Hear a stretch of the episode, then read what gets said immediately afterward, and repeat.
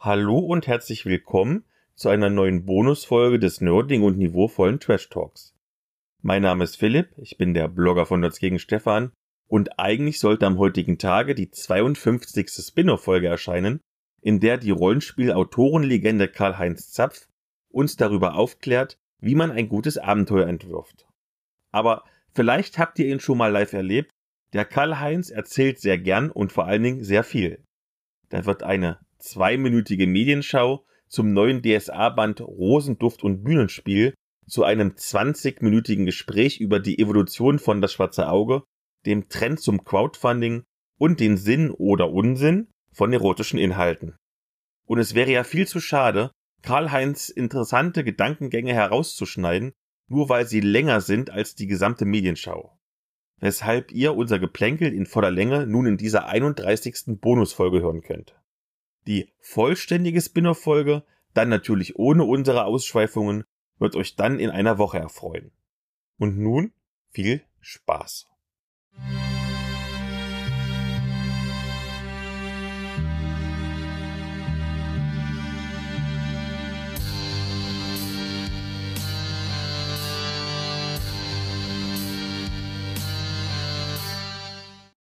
Nun bist du ja schon ewig lange Rollenspieler. Deswegen gehe ich einfach mal davon aus, dass du schon irgendwann mal Kontakt mit das schwarze Auge hattest. Ja, hatte ich. Ähm, das war mein erstes Rollenspiel tatsächlich. Also stimmt nicht ganz. Mein erstes Rollenspiel war Schwerter und Dämonen. Das habe ich gelesen, das habe ich mir damals bestellt, weil äh, gab es ja nicht im, im normalen Buchhandel zu kaufen. Das habe ich mir bestellt und ähm, habe es aber nicht verstanden. Ich muss ehrlich zugeben, immer wieder, wenn ich die Anekdote erzähle, ich habe nicht verstanden, wie Schwert und Dämonen funktionieren soll. Die Regeln waren mir klar, aber ich konnte mir nicht vorstellen, wie das dann ohne alles quasi nur im Kopf, wie, wie das zusammengeht. Und äh, Schwarze Auge habe ich dann tatsächlich 84, als es direkt als es rauskam, in meinem äh, favorisierten Buchladen äh, gesehen. Da lagen die vier Abenteuer und die Box und ich wusste ja schon, es gibt sowas wie Rollenspiel eben von Schwert und Dämonen her und dachte mir, okay, das ist jetzt, das klingt jetzt ähm, so, als ob ich das dann kapieren würde. Und tatsächlich war es auch so. Ich habe die DSA, also man kann über DSA sagen, was man will. DSA hat vielen Leuten den Weg zum Rollenspiel ermöglicht und auch deutlich vereinfacht, im Gegensatz zu anderen Systemen.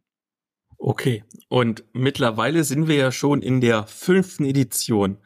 Hast du in all den Jahrzehnten eine Entwicklung beobachtet? Gab es da große Änderungen, außer dass die Bücher jetzt bunt sind? Es gab natürlich unzählige Änderungen, mehr oder weniger. Also meine allein schon was die Regeln angeht. Also für mich war der Spaß halt vorbei, äh, als äh, die Regeln völlig überbordend geworden sind. Also als die Regeln wirklich so massiv aufgerüstet wurden.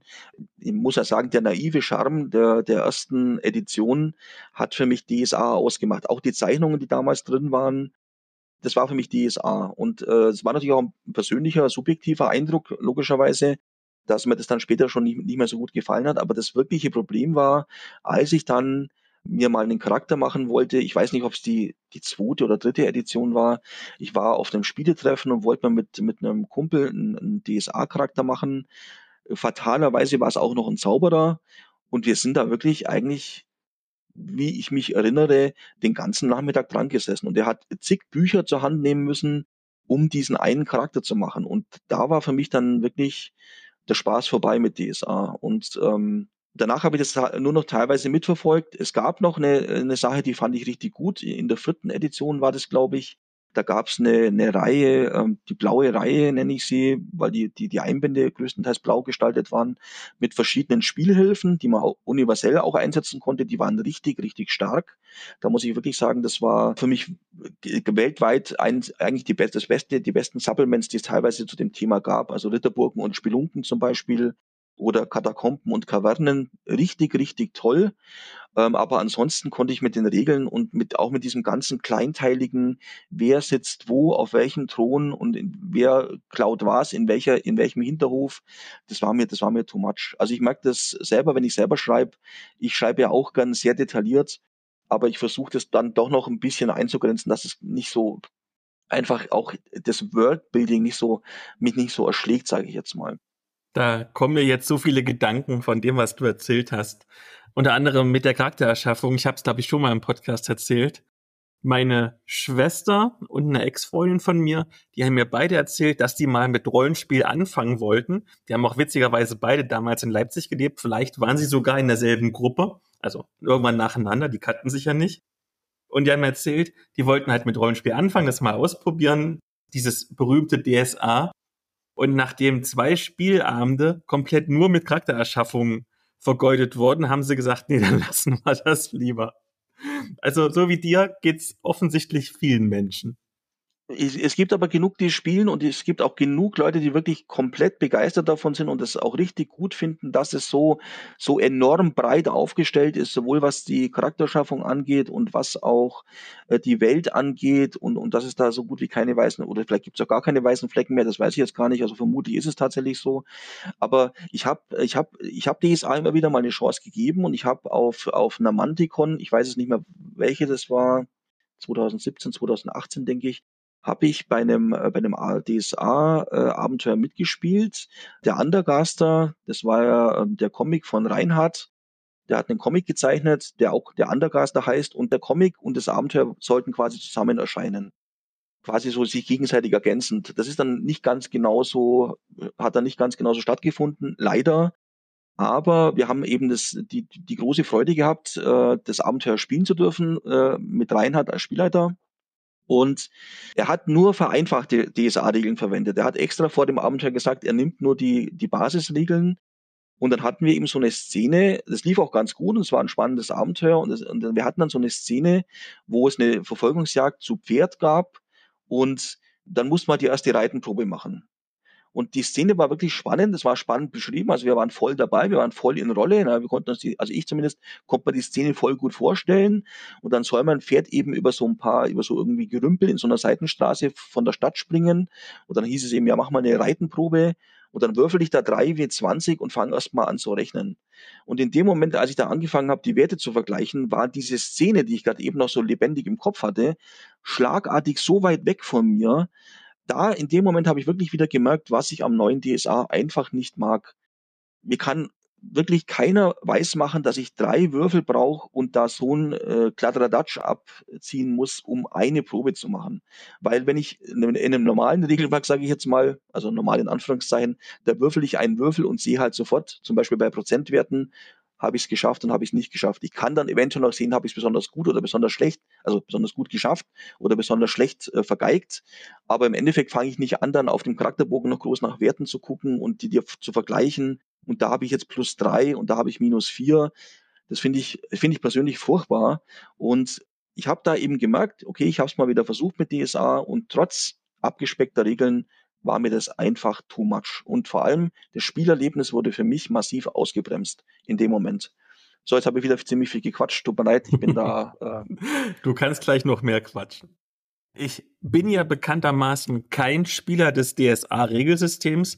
Ich adaptiere manche Abenteuer aber sehr gerne mal für meine OSR-Runde. Also habe ich zumindest so ein halbes Auge drauf und ich habe das Gefühl, dass sonst keines der großen Rollenspielsysteme so oft auch mal die Erotikkarte zieht. Aber es heißt ja immer Sex Sales und diese ganzen Erotik-Crowdfundings waren ja auch immer alle ziemlich erfolgreich. Also scheint das ja der richtige Weg zu sein. Wie siehst du das? Ist Sex Sales eine gute Strategie im Rollenspiel? Na gut, also ähm, ob das gut oder schlecht ist, ähm, möchte ich mir jetzt nicht, nicht äh, anmaßen, da äh, zu entscheiden. Aber im Endeffekt, DSA war ja tatsächlich auch in den Anfangsjahren schon durchaus bekannt dafür, dass da auch mal deutlich leicht geschütztere Gestalten, meistens Frauen. Also ich erinnere nur an Nedim, Tochter des Kalifen, absolut legendär und auch eine, finde ich, immer noch super Idee, wo ja dann wieder das Thema Sex Sales quasi ins Spiel kommt. Aber es war, hatte halt immer noch so einen, so einen äh, sehr, sehr naiven Charme. Ja, es war halt, man hat halt gemerkt, es verkommt nicht zum Selbstzweck, äh, dass da jetzt nackte Leute abgebildet werden. Oder auch bei Königin der Amazonen hieß das Abenteuer, glaube ich. Das war auch eins von den ersten noch. Ähm, da gab es ja auch eine Szene, wo die, die Amazonen quasi äh, halbnackig ihre, ihre Rüstung polieren, glaube ich, soweit ich mich äh, da noch erinnern kann.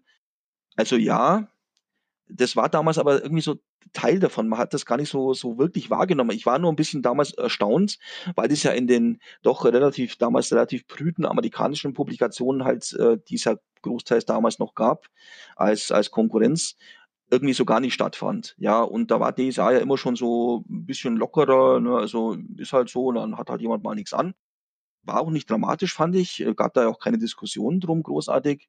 Und wie gesagt, Nedim ist ja ein, tolles Beispiel, wie man sowas eigentlich sinnvoll ins Abenteuer einbauen kann. Weil das war ja, man hat immer, man wollte immer noch weiter zugucken, wie der nächste Schleier fällt, aber ist immer mehr in Gefahr gelaufen, dass einen halt irgendwann entdeckt. Also auf die Idee muss man ja auch erstmal kommen. Aber abgesehen davon, was jetzt so abgelaufen ist, also mit, äh, wie hieß es, Wege der Vereinigung, berichtige mich bitte, wenn ich falsch liege. Da habe ich natürlich auch mitgelesen, was teilweise so in den in diversen Foren und auf Facebook und so weiter abgelaufen ist und was da geschrieben worden ist. Und ich habe, glaube ich, auch selber irgendwo was dazu geschrieben. Also es ist ja wohl als Gag losgegangen und genau das hätte es auch bleiben sollen, meiner Ansicht nach. Einfach ein Gag. Weil aus dem Gag dann ernst zu machen und das dann auch wirklich so durchzuziehen, wie gesagt, ich habe das Buch nicht. Ich kann es da zum Inhalt nicht viel sagen, aber was mir halt andere erzählt haben über den Inhalt, was da teilweise äh, ausgewürfelt wird, denke ich mir halt, ja, es ist halt quasi immer noch als Witz gedacht wahrscheinlich, aber durch die Buchwertung ist der Witz halt für mich ein bisschen verloren gegangen. Und da, also es ist dann vielleicht einfach die Frage, wo man die Grenze des guten Geschmacks oder ob das dann wirklich noch Sinn macht fürs Rollenspiel, solche Dinge tatsächlich zu publizieren. Weiß ich nicht, will ich auch nicht entscheiden. Ich persönlich brauche es nicht, ähm, auch nicht äh, als Anregung. Äh, um da irgend, ja, also ich weiß nicht, ob ich da auch große Abenteuerideen rausziehen könnte aus so einem Buch. Wie gesagt, ich habe DSA-Bücher, die ich ganz toll finde, äh, um, um ähm, Ideen rauszuziehen oder halt auch zu gucken, wie toll das recherchiert ist teilweise. Eben wenn dann historische Ansprüche, wie zum Beispiel, wie sah es in der, in der Schmiede aus, ähm, dass man da sagt, okay, da haben sie sich offensichtlich sehr gut informiert, bevor sie das dann geschrieben haben. Ja, und ähm, also wie gesagt, ich brauche es nicht und ich frage mich halt auch ein bisschen, ist es wirklich notwendig insgesamt fürs Hobby sowas zu machen. Aber das ist meine subjektive Ein Einschätzung, also meine subjektive Meinung. Und wenn es den Leuten gefällt, ich habe halt nur gemerkt, offensichtlich ist es einigen halt doch, also auch DSA-Fans, zumindest erstmal ziemlich übel aufgestoßen. Das war halt so meine, äh, meine Wahrnehmung, die ich damals hatte. Und nun kam wieder mal so ein erotischer Abenteuerband im Rahmen eines Crowdfundings heraus, nämlich Rosenduft und Bühnenspiel zwei Abenteuer, davon eines fürs Solospiel mit zusammen 68 Seiten. Solospiel heißt es dann jetzt, ja. ja. Und vorneweg, die sind beide durchaus solide geschrieben, aber der Fokus auf Erotik macht sie leider ein wenig, so sagt man wohl unter Jugendlichen, cringe. Das Gruppenabenteuer trägt den Namen Glockenspiel und auch wenn wir jetzt von DSA sprechen und das deshalb irgendwie Magie und Zauberei hat, geht es im Prinzip doch darum, dass wir einen Pornofilm drehen sollen. Und dann besteht das Abenteuer tatsächlich daraus, dass man beispielsweise erst einmal das nötige Budget zusammenkratzen muss. Dann braucht man natürlich DarstellerInnen und Filmlocations. Außerdem muss man sich auch noch um so Kleinkram kümmern wie Kostüme, Drehbücher und irgendwelche Streitigkeiten der DarstellerInnen untereinander. Und als wäre das nicht genug, sitzt einem noch die Zeit im Nacken, denn der Porno muss ja schon am nächsten Tag fertig werden. Außerdem gibt es noch ein paar Moralapostel, die solches Treiben verhindern wollen. Und da muss man quasi noch den Pornodreh beschützen und gleichsam herausfinden, wer da eigentlich warum immer Ärger macht. Glockenspiel klingt von der Idee her erstmal ziemlich witzig, aber die Umsetzung ist dann doch ziemlich, und ich sage es nochmal und ich werde es noch öfter sagen, cringe. Und das liegt daran, dass wir es mit das schwarze Auge zu tun haben. Also nicht mit dem Setting an sich, wir haben hier ja Magie und so, da wirkt so ein Mittelalter-Fantasy-Porno sogar ziemlich nachvollziehbar. Aber DSA zeichnet sich ja vor allem dadurch aus, dass es für jeden noch so kleinteiligen Quatsch irgendwelche Sonderregeln gibt. Und genauso ist es hier. Anstatt dass man als Spielleitung eine lustige, leicht versaute Geschichte erzählt, ist man quasi in einer Pornodreh-Management-Simulation gefangen, bei der jede Aktion Zeit verbraucht und bei der jedes Detail bis hin zur Auswahl der Unterwäsche irgendwelche Punkte bringt, die man ansammeln muss für ein gutes Ergebnis. Aber wie gesagt, die Idee an sich ist witzig. Also ich würde das Abenteuer mit den richtigen Leuten sicher gerne mal spielen, aber nie, nie, niemals als Spielleitung, weil dann hast du da keinen Genuss, sondern bloß den Stress. Hm. Und dann gibt es im zweiten Teil des Abenteuers noch ein Solospiel namens Keine Rose ohne Dornen mit immerhin 225 Spielbuchabschnitten, bei dem man einen Kriminalfall lösen muss. Zu Beginn ist man in einer Oper, die fängt aber plötzlich an zu brennen und rasch stellt sich heraus, dass das kein Unfall war. Und dann ermittelt man fröhlich vor sich hin, befragt ZeugInnen, um dann am Ende im großen Finale der Held oder die Heldin zu sein. Das ist auch wieder sehr solide, aber eben auch wieder cringe, denn so ziemlich mit jeder Person, mit der du sprechen kannst, kannst du auch Sex haben. Und das wirkt einfach nur aufgesetzt und unnötig, weil es keinen spielerischen Nutzen hat. Beispielsweise, ohne jetzt zu spoilern, irgendwann kannst du sogar mit der brandstiftenden Zielperson schlafen und es ist völlig egal für den Fortgang und das Ende der Handlung. Also schade. Aber irgendwie ist das auch symptomatisch für Rosenduft und Bühnenspiel. Die Ideen sind wirklich nett. Das ist ein völlig solider Abenteuerband, aber dass man dann mit aller Macht da das Erotikthema draufstülpt, lässt den Band am Ende nur noch cringe wirken. Und ich verspreche, ich werde dieses Jahr nicht mehr cringe sagen. Ja gut, aber ich, ich kann ich kann das auch noch verwenden, das Wort. Wobei es heißt nicht cringy sogar. Ich, ich weiß es nicht. Auf jeden Fall. Ähm, wir wissen, ich bin viel zu alt, um Jugendwörter zu sagen. Was soll ich da sagen? Ähm, wie gesagt, wir wissen, was gemeint ist und äh, das trifft es, glaube ich, auch ganz gut tatsächlich. Ich, ich kenne den Band nicht. Ich habe auch tatsächlich nicht viel davon mitgekriegt. Äh, auch keinen keinen großen Aufschrei in der Szene oder irgendwie irgendwelche Shitstorms. Wäre mir jetzt nicht bekannt. Ich habe das aber auch tatsächlich dann äh, nach Wege der Vereinigung nicht mehr weiter verfolgt. Ich habe vorhin ziemlich lang schmunzeln müssen über die großartige Subtilität des Titels Glockenspiel bei dem Inhalt äh, des Abenteuers. Also, okay. Ja, sehe ich, sehe ich ähnlich. Ähm, man, man hat halt diese typische Bürokratie, äh, die es in diesen Abenteuern seit einiger Zeit meiner Ansicht nach gibt, aber hat ein, ein Thema, was eigentlich sich mit der regeltechnischen Umsetzung ähm, massiv beißt. Und ich weiß auch nicht, ob ich das cool finden soll an sich, das Thema äh, de, des Abenteuers. Ich meine, ähm, allgemeine Frage, die ich mir bei Ulysses tatsächlich stelle, also das ist aber jetzt unabhängig von dem Ganzen, das will ich bloß mal loswerden, warum macht man dann Crowdfunding? Als, als gestandener Verlag. Also ich habe das immer so verstanden, Crowdfundings waren tatsächlich für Leute oder kleinere äh, Verlage gedacht, die eben große Auflagen oder halt teurere äh, Produkte nicht sonst äh, gar nicht gestemmt bekommen.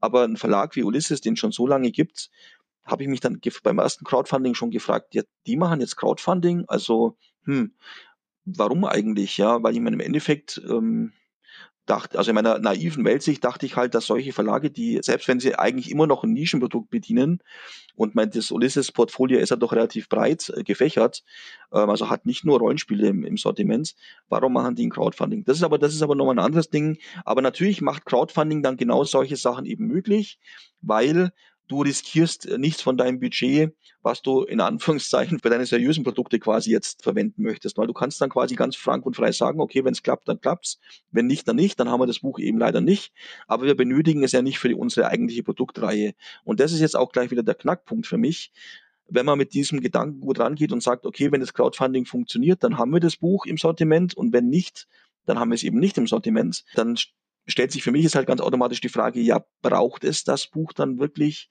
für die Reihe oder ist es dann nicht tatsächlich jetzt gerade bei diesen beiden Dingern, bei diesen beiden Produkten, ist es dann nicht tatsächlich eher unnötig? Aber wie gesagt, das sind natürlich jetzt wieder sehr starke Meinungen und die DSA-Barone werden uns wahrscheinlich sowieso das Dach anzünden, äh, weil wir jetzt da ähm, mehr oder weniger relativ ähm, ja, kritisch auf diese Sachen gucken, weil ich denke, es hat ja auch wieder sein Publikum gefunden. Wobei ich, wie, wie gesagt, sagen muss, gerade bei Wege der Vereinigung gab es tatsächlich ziemlich viel Gegenwind meiner Ansicht nach. Und da habe ich mich dann im Nachhinein gewundert, dass da nicht bei den zuständigen Leuten ähm, so, das ist dann meiner Ansicht nach wirklich knallhart weiter durchgezogen worden, dass dann eben solche, weiter solche Bücher rauskommen, die da auf dieser Schiene laufen. Und Also ich hätte es vielleicht nicht gemacht. Ne? Ich hätte damit drüber nachgedacht, ob das dann ähm, den, den, den Trouble und den Stress und ob ich die Marke beschädige oder ob die Marke beschädigt worden ist, weiß ich nicht. Dafür bin ich viel zu wenig bei DSA im Thema drin. Ähm, aber ich weiß, dass es einigen Leuten definitiv nicht gefallen hat, äh, was da rausgekommen ist und auch was da drin steht teilweise. Insofern, keine Ahnung. Es ist tatsächlich, es ist ein Hobby, es soll Spaß machen. Und wenn die Leute dann mit diesen, mit diesen Supplements äh, oder Abenteuern Spaß haben, dann ist es ja, ist es ja cool für die Leute. Aber man muss halt auch ganz klar sagen, persönlich, wie gesagt, ich brauche es nicht. Ich hoffe ja, dass ich irgendwann mal meinen Traum verwirklichen kann und kann den Markus Plötz von Ulysses hier im Interview begrüßen. Dann kann ich all die Fragen stellen, die du gestellt hast. Aber irgendwie, es hat immer noch nicht geklappt. Die, irgendwie wollen sie das nicht so richtig, dass ich mit denen Interview führe. Tja, vielleicht wird, äh, wird dein Traum nochmal irgendwann wahr. Also, es wäre bestimmt spannend, weil es gibt ja doch einige Fragen, die man nicht nur zu diesem Thema, sondern auch zu anderen Themen ähm, stellen könnte an Ulysses. Und ja, vielleicht passiert es mal irgendwann. Ich drücke die Daumen. Danke. Aber unabhängig davon habe ich jetzt so rausgehört, es wird also in Schnutenbach erstmal keine Pornodrehs geben. Nein, da, das kann ich mit ziemlich äh, an, an Sicherheit grenzender Wahrscheinlichkeit sagen, dass das nicht passieren wird. Ja. Und damit kommen wir schon mal zum Hauptthema